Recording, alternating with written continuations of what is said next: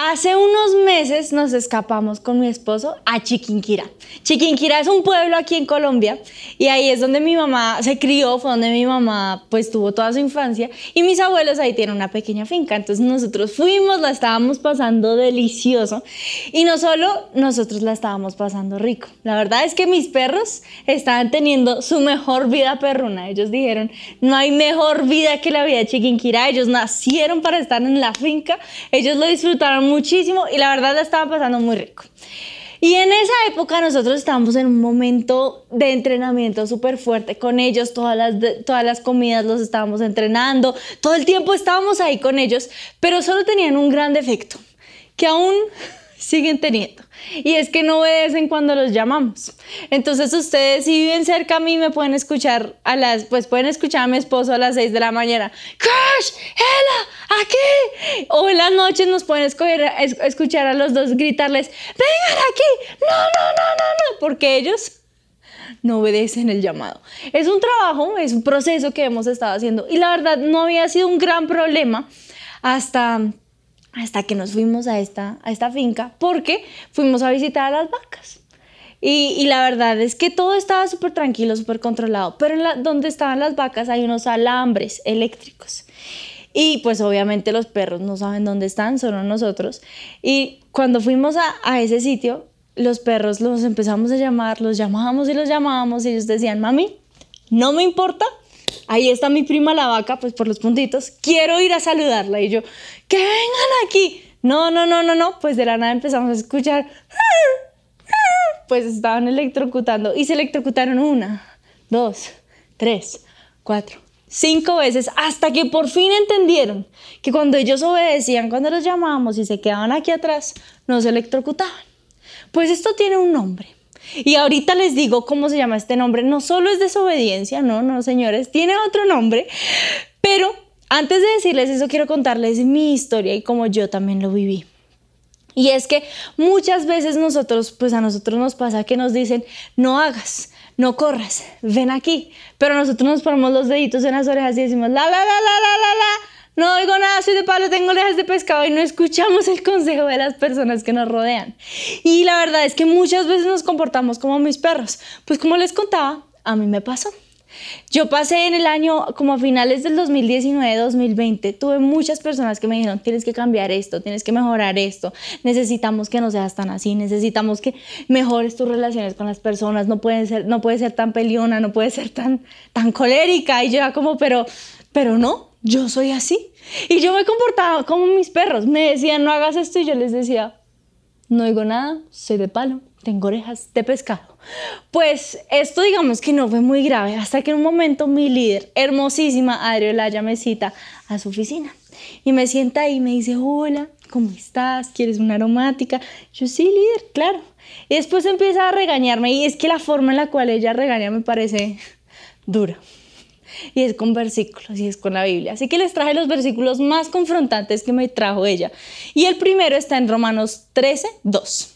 Por lo tanto, todo el que se opone a la autoridad se revela contra lo que Dios ha instituido.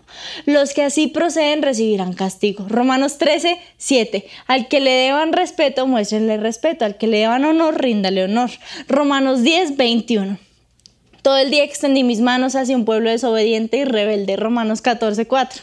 ¿Quién eres tú para juzgar al siervo del otro? Que se mantenga en pie o que caiga es asunto de su propio Señor y se mantendrá en pie porque el Señor tiene el poder para sostenerlo. Romanos 14, el 12 al 13. Así que cada uno de nosotros tendrá que dar cuentas de sí a Dios. Por lo tanto, dejemos de juzgarnos unos a otros. Romanos 14, 19. Por lo tanto, esforcémonos por promover todo lo que conduzca a paz y la mutua edificación. O sea, mi líder me regañó me vació, me dijo, así no te comportas, así no puedes estar. Y es que la verdad venía todo el mundo regañándome, mis papás, mis primos, mis hermanos, mis abuelos, todo el mundo. Y yo con todo el mundo decía, no, yo no tengo que cambiar, tienen que cambiar ellos. Y cuando mi líder me regaña a mí, yo pensé, ella no tiene la razón. Ella no sabe lo que está hablando. Y tenía una vocecita aquí que me estaba diciendo, yo sí tengo pues quiero hablarles de esa voz y quiero hablarles del comportamiento de mis perros y quiero hablarles de esa tapadita de los oídos. Y eso tiene un nombre. Amigos, eso se llama orgullo. Y para continuar aquí con mi serie, para seguir aquí en este, en este feeling que venimos llevando ustedes y yo, pues esta prédica se llama Era orgullosa y no lo sabía. El orgullo es algo horrible porque es algo que solo puede notar la gente alrededor de nosotros, pero que nosotros no notamos. Y nosotros muchas veces vivimos en este mundo lleno de orgullo, lleno de electrocutadas, lleno de cosas, pero no nos damos cuenta, son lo que nos rodean. Y Dios a mí me dio oportunidades con mi líder, con todos los que me rodeaban, con todas estas personas para cambiar, pero como yo no quise cambiar con ellos, adivinen quién me regañó. Dios. Y les voy a mostrar cómo. Isaías 13, 11b dice, pondré fin a la soberbia de los arrogantes y humillaré el orgullo de los violentos. Isaías 2:12. Un día vendrá el Señor Todopoderoso contra todos los orgullosos y arrogantes, contra todos los altaneros para humillarlos. Y es que el orgullo tiene un plan con nuestras vidas. Al igual a como el orgullo en mis perros quería electrocutarlos, en nuestras vidas también tiene un plan. Y quiero leerles este, este escrito o esto que escribió Beth Moore acerca del orgullo. Mi nombre es orgullo. Soy un tramposo. Te privo del destino que Dios te dio porque tú demandas las cosas a tu manera. Te privo del contentamiento porque mereces más que esto. Te privo del conocimiento porque tú ya lo conoces todo. Te privo de la sanidad porque estás demasiado lleno de mí, el orgullo, para perdonar. Te privo de la santidad porque rehusas admitir cuando te equivocas. Te privo de tu visión porque prefieres mirar en un espejo que a través de una ventana. Te privo de tu genuina amistad porque nadie conocerá quién eres realmente. Te privo del amor porque el verdadero romance demanda sacrificio. Te privo de las grandezas del cielo, porque rehusas lavar los pies de otros en la tierra. Te privo de la gloria de Dios, porque te convenzco, convenzo de buscar la tuya propia. Mi nombre es orgullo. Soy un tramposo. Yo te agrado porque piensas que siempre te cuidaré, pero no es cierto. Yo procuro hacerte quedar como un tonto. Dios tiene mucho para ti, lo admito, pero no te preocupes. Si permaneces a mi lado, nunca te darás cuenta. Así que quiero darles la oportunidad de que no sean como yo en el 2019. que no los tenga que regañar Dios. Les doy la oportunidad de que se sienten aquí conmigo, nos tomemos una aromática y analicemos, ¿será que somos orgullosos y no lo sabemos? Fresco. Vas a tener ahí una hojita con todos los síntomas que te voy a dar y si no encuentras ningún síntoma, no eres orgulloso todo bien. Pero tal vez hay una, hay una migajita ahí de orgullo que hay que trabajar. ¿Quién sabe? Podemos trabajarlo. Así que los invito a que se acerquen aquí conmigo, estemos juntitos y nos tomemos esta aromática. Y como vengo diciéndoles, mis perros son unos orgullosos, terribles. Así que los traje de ejemplo para mostrarles cómo se muestra o cómo es un orgulloso sin saberlo. Así que les tengo mi primer modelo. Quiero que lo vean. Esta es Ela. Hola Ela, saluda a todo el mundo, mi amor. Y Ela tiene, tiene el primer síntoma orgulloso. Ela es una controladora. Imagínense que Ela se fue a la, a la guardería con sus, pues, con sus amigos, los, los perros. Y en la guardería, mi amor, en la guardería, ella pues tenía que tomar agua con todo el mundo. Entonces le servían el agua en un balde como este. ¿Y, ¿y tú qué hacías? ¿Quieres contarles? Les cuento yo. Pues ella con este balde de agua, como todos estaban tomando agua y ella no podía tomar, ella decía, pues si yo no tomo agua, nadie toma agua. Y pone su pata y tumba el balde de agua. Lo hiciste varias veces, ¿verdad? Sí, porque si yo no tomo agua, nadie toma agua. Pues es el primer síntoma. Si no se hacen las cosas a mi manera y si no lo hago yo, no lo hace nadie. Esa es la famosísima persona que dice, se hace lo que yo diga y punto. Y muchas veces estos controladores tienen el poder para exigir esto. ¿Por qué? Porque yo mando. Si no es como yo quiero jugar, prefiero no jugar, eh, prefiero no jugar. es orgulloso porque quieren ser el centro de atención o que se haga lo que ellos quieren. El controlador también tiene algo horrible y es que este es el, el hombre o la mujer que también ama ilusionar a los hombres y a las mujeres. ¿Por qué? Porque ama sentir el orgullo de tenerlos en la palma de sus manos. Le encanta saber que todos se mueren por él. Y eh, no solo ilusiona a un man, no solo ilusiona a una vieja, sino que ilusiona a varios. Entonces esto es un restaurante, tiene varios arrocitos en bajo, a todo el mundo lo tiene ilusionado, pero ¿saben esto porque es orgullo? No solo es porque quieren ser el centro de atención, sino que también están humillando a estas personas y eso les alimenta más el orgullo. También son manipuladoras. Ella es la más manipuladora que existe. Ella empieza, ella se porta mal y empieza a mirarlo a uno como, papi, yo no lo hice, no me regañes, tú eres el que se porta mal. Eso es manipulación. Imagínense que yo conozco un grupo de personas que nos dejan confrontar en la iglesia porque, ay, es que se deprimen y se ponen mal, ay, pobrecitos. Eso es manipulación. También es manipulación cuando no se dejan corregir. Es manipulación cuando se hace lo que yo digo y punto, el pobrecito yo, es que estoy muy triste o se cancela. La persona que tira el anillo de compromiso y dice, pues no me caso, o el que amenaza con divorciarse, eso es manipulación, eso es orgullo. También es manipulación el que castiga a su esposo sin sexo o el man o la vieja que le pega a su marido. Eso es manipulación. También manipulan cuando dicen, es que tú ya no me amas. En cambio, antes si me amabas, es que tú ya no me tratas como antes, es que, o los amigos que dicen, es que como ya no tienen tiempo para uno, eso es manipulación, amigos, eso es orgullo. Somos orgullosos cuando decimos que las cosas no se hacen a mi manera o espacio en blanco. Segunda de Crónicas 26, 16 dice, sin embargo, cuando aumentó su poder, Usías se volvió arrogante, lo cual lo llevó a la desgracia. Se rebeló contra el Señor, Dios de sus antepasados, y se atrevió a entrar en el templo del Señor para quemar incienso en el altar. El siguiente síntoma orgulloso es el espiritual.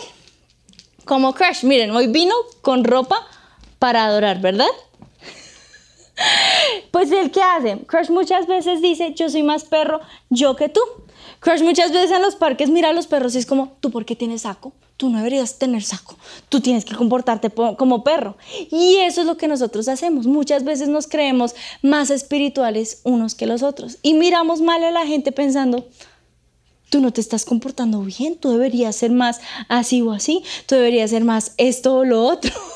Muchas veces nosotros miramos mal a la gente, pensamos, tú no te comportas como yo y tú no eres lo suficientemente buen cristiano. En el espiritual vemos personas como los fariseos, que siempre se, se, fijaron o siempre quisieron hacer las cosas a su manera.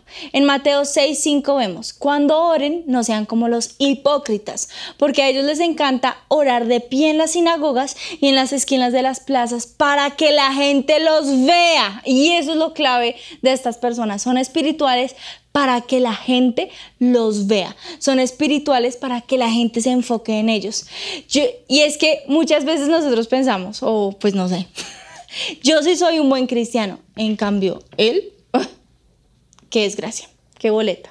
Porque eso es lo que hace el orgullo, nos hace pensar que somos más por lo que hacemos o para que la gente nos vea, no por amor a Dios.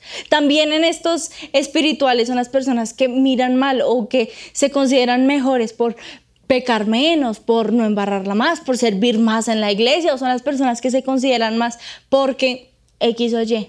Pero se, amarra a su espiritualidad. Mateo 23 del 11 al 13 dice, el más importante entre ustedes será el más siervo entre los demás. Y esto es después de que Jesús le está hablando a los fariseos, porque el que a sí mismo se enaltece será humillado, y el que se humilla será enaltecido. Ay de ustedes, maestros de la ley fariseos, hipócritas, le cierran a los demás el reino de los cielos y ni entran ustedes ni dejan entrar a los que intentan hacerlos. El orgulloso espiritual ni raja ni presta el hacha. El orgulloso espiritual ama fregarle la vida a todo el mundo y que la gente no pueda entrar al cielo porque ellos son más espirituales que los otros. Y el siguiente síntoma, eh, ¿cómo se dice esto? El siguiente síntoma orgulloso, digámoslo, es el intelectual. Y aquí viene mi, mi intelectual favorita. No se alcanzó a vestir, porque es tan inteligente que no se alcanza a vestir, ¿verdad? Y esta gordita es, es una intelectual, entonces a ella le encanta demostrar todo lo que sabe. Yo amo mostrar que no, que, que yo todo lo hago bien. ¿Y qué pasa con el intelectual? Pues el intelectual es persona, son personas que dicen, sí, sí, sí, sí, yo ya sé. No, no, no, no, no, tú no tienes que. Ah, o digamos, no sé, a veces a mí me pasa que yo empiezo a hablar una en una conversación y cuento como, no, ustedes sabían que esto y que. Sí, yo ya sabía. Yo ese pudo, ah, no, no, no, no, yo sabía, no, de hecho yo sé más que tú. Son personas que no quieren aprender y no son enseñables. Son las personas que cuando uno lo mandan a clases en el trabajo o a que aprendan de alguien, no, yo tengo por qué aprender de él. O son las personas que se rehusan a aprender de educación básica en la universidad, en Berea, porque dicen, no, pero ¿acaso que me podrían enseñar esas personas si yo ya lo sé todo? No son enseñables y se molestan cuando alguien trae algo para enseñarles. También parece una columna opiniones. No sé si a ustedes les pasa, a mí a veces me pasa, que yo llego a un sitio y la gente me da su opinión que no le pedí. Entonces a uno le dicen, ay, qué lindos tus zapatos. Ojalá no llueva, porque si llueven con esos zapatos, pues te vas a mojar. Ay, tú fuiste a, la oración de o al culto de las siete. Mm, a mí me gusta, a mí me gusta ir al de siete es porque porque me gusta madrugar, por Dios, pero pues si tú quieres trasnochar, dale, dale. Es este tipo de orgullo también nos lleva a odiar a las personas que tienen un punto de vista político, social, espiritual diferente a nosotros. ¿Por qué? Porque nosotros sabemos más que ellos. Son personas que pelean solo para tener la razón. No discuten para aprender ni para entender las diferencias, sino para demostrar su conocimiento. Y siempre tienen que tener la última palabra. Romanos 1.22 dice, afirmaban ser sabios, pero se convirtieron en completos necios. Los intelectuales también son imposibles de corregir porque no reciben corrección. Como Ella. Imagínense que Ella se orina en la casa y le echa la culpa al hermano. Por eso la teníamos aquí, porque ella le encanta decir, no, fue Crush, no fui yo. Y ella actúa como si Crush hubiese orinado. Y Crush es como, no, mamá, ¿en serio se orinó ella? No fui yo. Pero el orgulloso no recibe corrección. El orgulloso no confiesa que la embarra y no ve su falta. Le dificulta decir, me equivoqué, ¿me perdonas? El orgulloso muestra que todo el mundo se equivoca, pero ellos no. Y muchas veces en las peleas ocurre que cuando uno está tratando con un orgulloso dice, pero es que tú también lo haces. Eso es orgullo. Proverbios 13, 10 dice, el orgullo solo genera contiendas, pero la sabiduría está con quienes oyen consejos. El siguiente síntoma orgulloso es el falso humilde. Son los que se ponen en el último lugar y uno los ve y dice, wow, deben ser muy, muy, muy humildes. Pero ellos en su cabeza están pensando, pero yo debería estar en el primer lugar. ¿Por qué? Porque quieren, quieren morir, quieren sufrir, pero, pero en su cabeza son orgullosos. No aceptan cumplidos o no aceptan que uno les diga cosas lindas, sino que se menosprecian para que uno los alabe más. Como cuando uno le dice a alguien, oye, estás muy lindo. No, no, no, yo estoy súper fea. Y esta ropa, me veo, me veo el mundo. No, pero esa pinta se te ve súper linda. No, y este maquillaje, horrible, me veo, me el mundo, soy súper feo, no sirvo para nada. O en estos de, de humildes, falsos humildes, son las personas que no se creen bonitos. Mi papá mi papá, mentira, es chiste, es chiste. dicen que son lo más bajo y lo peor del mundo. Te dicen que son humildes. En mi humilde opinión, el siguiente síntoma es el de baja autoestima. Hemos creído la mentira que ser humilde es tener un bajo autoestima, pero un bajo autoestima también es ser orgulloso. Ser humilde es vernos como realmente somos y orgulloso es creernos algo más y menos, porque siempre estamos pensando en lo que otros piensan acerca de nosotros. Son las personas que se sienten inferiores, son las personas que sienten que no sirven para nada, creen que no valen la pena, creen que son un defecto de fábrica, que no merecen tener un buen esposo, una buena esposa. Estas personas orgullosas se casan con personas abusivas, abusivas porque creen que nadie los quiere. Siempre dicen que son feos, siempre dicen que no sirven se menosprecian por su estatus social, falta de educación o belleza física. En este síntoma también están los tímidos. Y aquí no estoy hablando de extrovertidos o introvertidos. Aquí estoy hablando de las personas tímidas que están siempre pensando en el qué dirán, en qué piensa la gente de mí, en qué piensan, qué están mirando, qué estoy haciendo mal. Es que yo soy los que se aíslan, los que temen a ser criticados o a ser rechazados, los que temen a, temen a ser el oso o el ridículo. Son las personas que, que no saben cómo vivir su vida. Estas personas son orgullosos porque están enfocados en qué ven acerca de mí, qué dicen acerca de mí, etc. Y el siguiente síntoma es el dedo índice como crush. Que ahí me está señalando. ¿Tú por qué me estás señalando, gordo? Son esas personas que uno todo el tiempo le están señalando el dedo. Es que tú haces, es que tú dices, es que tú, es que tú, es que tú, es que tú. Son los que están listos y preparados para criticar o juzgar. Estos puede que critiquen a sus hijos, a sus esposos, a sus líderes, a sus perros. Son los que están criticando sin la intención de ayudar ni mejorar la situación. Son los que hacen chistes que lastiman. Son las personas que todo le tienen que ver el pero, que a todo le tienen que ver el punto negro. Son los negativos que se quejan todo el tiempo, los que no muestran misericordia. El siguiente es el rebelde. Y es que en el rebelde, ay, tan rebelde usted. ¿Ven? Es que peleándose. No, señor, ¿cómo así? ¿Tan rebelde? Ahí donde lo ven esta señorita es una rebelde. Les voy a mostrar por qué. A ver, Ela. Ela, ven aquí, ven aquí, ven aquí. A ver, acuéstate. Acuéstate, mi amor. Perdón. Acuéstate. Bueno, entonces dame la mano. La mano. Ela, dame la mano. Entonces acuéstate. Ela, acuéstate, acuéstate, acuéstate. Perdona, si no fue como lo planeamos. Planeamos que ella, que ella fuera un poquito más obediente. Pues como les contaba, el rebelde es así. No quiere hacer las cosas como uno se las pide, quiere hacer las cosas a su manera. Entonces este es el rebelde o el síntoma RBD. Son las personas, los discípulos o las ovejas que no se someten a sus líderes. Que uno les dice, haz esto, esto y esto. No lo hacen. Son las personas que no se someten a sus jefes. Ahí caigo pero ya estoy más sometida, ya me someto más. Son las personas que no se someten a sus papás, son las personas que no se someten al gobierno, son las personas que no se someten. El RBD quiere mandar, pero no se somete. Son los perros que no se someten a sus amos. Efesios 5:21 dice, sométanse unos a otros por reverencia a Cristo. El siguiente síntoma también, también es él, y es el adicto a la aprobación.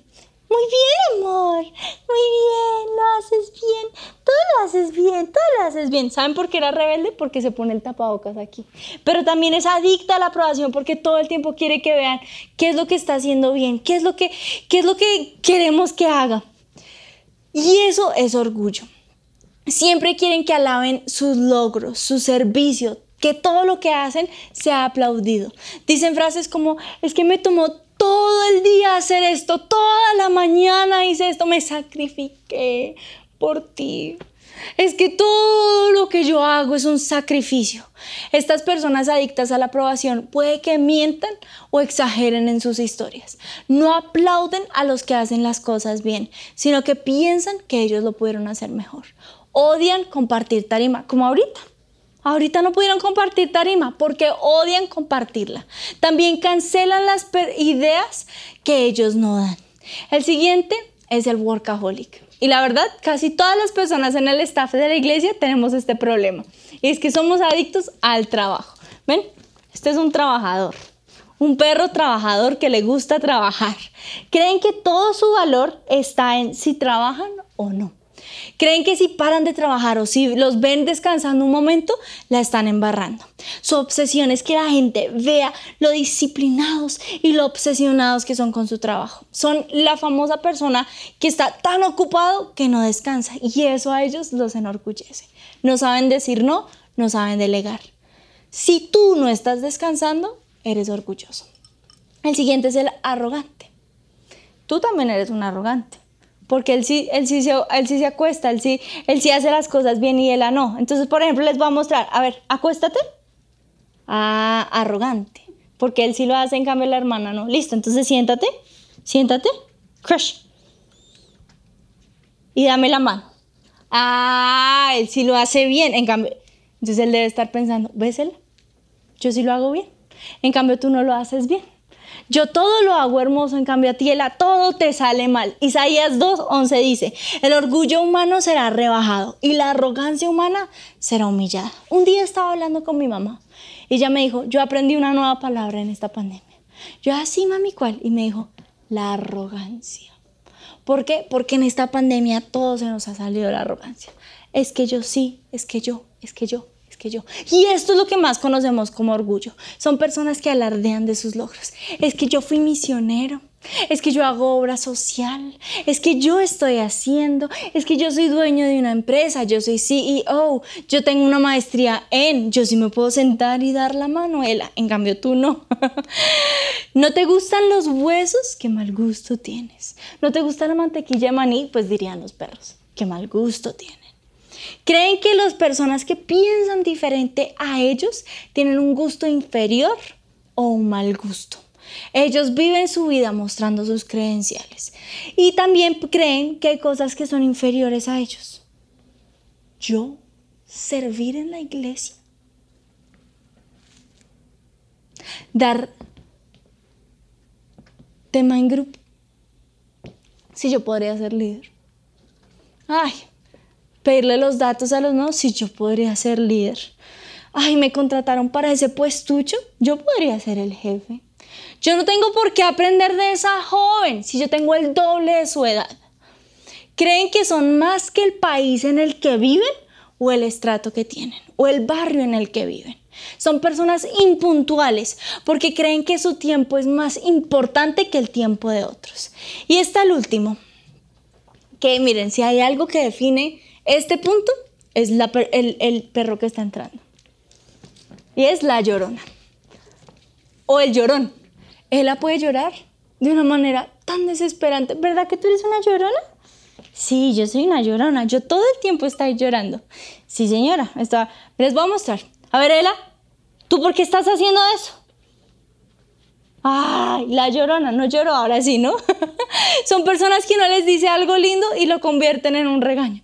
Si uno les dice, oye, me encanta tu pinta, estoy gordo, ¿verdad? Y es como, te estaba diciendo que te veías lindo. O uno les dice, me encantó el diseño que hiciste. Ay, este sí, los otros no, es que todo lo hago mal. Son las personas que no perdonan fácilmente, son las personas que todo los ofende, son las personas que uno no los puede molestar porque si no empiezan a llorar. Y yo no sé ustedes, pero cuando yo hice este examen que están haciendo, yo literal pensé, como que soy bien orgullosa. Y la verdad, yo iba haciendo la prédica y tenía la prédica y al lado todas las cosas en las cuales yo tenía que cambiar. Y yo tomándome esta aromática conmigo misma decía, tengo que cambiar mucho, soy muy orgullosa. Pero no sé ustedes, tal vez están sintiendo así, están diciendo, tal vez no sirvo para nada, o tal vez no. Tal vez ustedes hicieron este listado y dijeron, yo no tengo ninguno de los puntos, yo todo lo estoy haciendo bien. Yo no soy orgulloso y no lo sabía. Ellos sí, se lo va a mandar a mi tía. Mi tía sí es una orgullosa. Pues si tú estás pensando eso y sientes que no hay ninguno de estos puntos que tengas que cambiar, ven, acércate, te voy a decir algo. Eso es orgullo. Puede que si seas orgulloso y no te des cuenta. Puede que tengas que cambiar y no te des cuenta. Y es que cuando no nos estamos dando cuenta que tenemos orgullo, es muy fácil caer en pecado. La Biblia tenemos el mejor ejemplo de cómo vencer el orgullo. Y lo encontramos en la Biblia. En Filipenses 2.6, aunque era Dios, no consideró ser igual a Dios que fuera algo a lo cual él se pudiese aferrar. Jesús era Dios, tenía el poder sobre todo. Era el maestro de milagros, era lo más crack que existía, era Dios sobre todo, pero él no consideró ser igual a Dios como algo a lo cual se pudiese aferrar. Y en Lucas 14, 11 vemos, pero aquellos que se exaltan a sí mismos serán humillados y los que se humillan serán exaltados. Dios quiere que nosotros tengamos un espíritu que se humilla. ¿Y cómo lo podemos hacer? ¿Cómo podemos ser como este maestro de milagros que siendo igual a Dios no se aferró a eso? Pues en Juan 13 vemos la historia de un Jesús que cogió un balde y no para regarlo y que nadie más tomara agua, sino que cogió este balde, se arrodilló y lavó los pies de sus discípulos. Y eso es lo que hoy Dios quiere que hagamos. Y yo sé que muchas veces oímos predicas así y todos vamos por el balde de agua y le lavamos los pies a nuestros hijos, a nuestros papás. Pero yo quiero que más allá de hacerlo físicamente, lo hagamos de convicción. Y cojamos los baldes de agua y lavemos los pies de nuestras personas amándonos, aprendiendo unos de otros. Este es nuestro momento para parar de ser orgullosos, recibiendo de otros. Es nuestro momento para parar de ser orgullosos, pidiéndole consejo a alguien, pidiéndole la opinión a alguien. Es nuestro momento para parar de ser orgullosos, preguntándole a nuestros líderes, ¿soy orgulloso? Es nuestro momento para parar de ser orgullosos, parando, parando de revelarnos. Dios quiere que paremos de ser orgullosos. Y quiero que cierren sus ojos rápidamente. Y Señor, tú sabes que hemos tenido problemas de orgullo, nos hemos vuelto arrogantes. Tú sabes, Dios, que hemos creído que somos la última Coca-Cola del desierto y hemos lastimado a las personas que nos rodean, hemos herido a la gente que amamos, Dios. Pero Señor, no queremos ser orgullosos. Nosotros no queremos seguir embarrándola así, nosotros no queremos seguir lastimando a la gente que amamos. Nosotros queremos parar de ser orgullosos, saber que tal vez en este momento somos orgullosos, pero parar de serlo. Y Señor, hoy en el mundo espiritual nos arrodillamos, cogemos un balde y lavamos los pies de las personas que amamos. Cogemos un balde y lavamos los pies de las personas que consideramos que son inferiores, pero a tus ojos no lo son. Y Señor, hoy lavamos los pies de nuestros compañeros de trabajo, de nuestros jefes. Hoy lavamos los pies de nuestros discípulos. Y Señor, nosotros queremos ser como tú. Queremos recibir ese manto de humildad. Queremos recibir ese manto de amor. Y te pedimos, Dios, que nosotros podamos mostrar ese amor, que nosotros podamos mostrar que no somos más, sino que tú eres Dios en nosotros y que nosotros podemos dar ese amor. Y hoy queremos ser como tú. Hoy queremos seguir tu camino. Hoy queremos ser más como tú. Si decides seguir mi camino y en mis manos dejar tu destino, seguirme sin temor, sabrás que yo soy Dios. Si confías en mí tu dolor me abres hoy tu corazón, te mostraré mi amor, seré tu salvador.